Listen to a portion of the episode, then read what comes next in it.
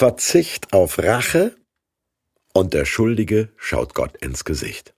Versöhnung mit Esau aus 1. Mose Genesis 33 Jakob hob seine Augen auf und sah seinen Bruder Esau kommen mit vierhundert Mann.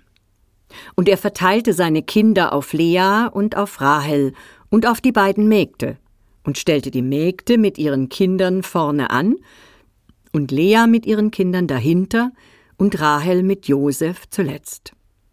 Und er ging vor ihnen her und neigte sich siebenmal zur Erde, bis er zu seinem Bruder kam. Esau aber lief ihm entgegen und herzte ihn und fiel ihm um den Hals und küsste ihn, und sie weinten. Und Esau hob seine Augen auf und sah die Frauen mit den Kindern und sprach Wer sind diese bei dir? Er antwortete Es sind die Kinder, die Gott deinem Knecht beschert hat. Und Esau sprach Was willst du mit dem ganzen Lager, auf das ich gestoßen bin? Er antwortete Dass ich Gnade fände vor meinem Herrn.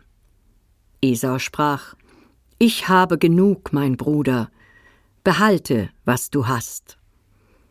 Jakob antwortete Ach nein, hab ich Gnade gefunden vor dir, so nimm mein Geschenk von meiner Hand. Denn ich sah dein Angesicht, als sähe ich Gottes Angesicht, und du hast mich freundlich angesehen.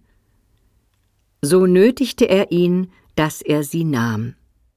Hi nun, der Tag der Abrechnung ist da.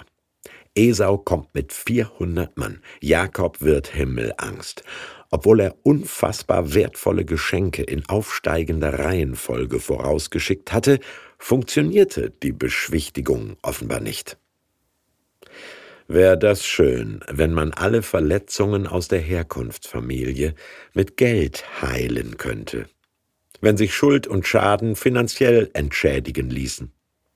Jakob würde seine Lebenslüge, er und nicht Esau sei der rechtmäßig Erstgeborene, gern materiell großzügig beenden.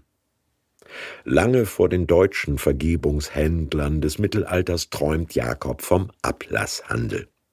Lange vor Martin Luther merkt Jakob, dass Gnade und Versöhnung nicht käuflich sind weil die Vergangenheit ja nicht wirklich vergeht. Sie steht da, sie besteht weiter, sie besteht darauf, dass Schuld entweder gerecht, wieder gut gemacht oder vergeben wird. Aber genau das geschieht. Esau, der ehemals Betrogene, verzichtet auf Bestechung und vergibt dem Täter. Statt eines Gemetzels von 400 Freischärlern an Kindern und Frauen gibt es eine Versöhnungsszene, vorbereitet von kulturtypischen Ehrbezeugungen und auch nicht melodramatisch emotional, sondern knapp und sachlich, aber Versöhnung statt Rache. Jakob sagt zu seinem herzensgewendeten Bruder, ich sah dein Angesicht, als sähe ich Gottes Angesicht. Nicht oft, aber ein paar Mal im Leben hatte ich diesen sekundenkurzen Eindruck auch schon mal, dass aus den Augen und der Mimik eines versöhnlichen, vergebenden, friedenswilligen Menschen mir Gott freundlich entgegenzwinkerte. Eine Glaubenssache, klar, aber unvergesslich und jedem nur zu wünschen.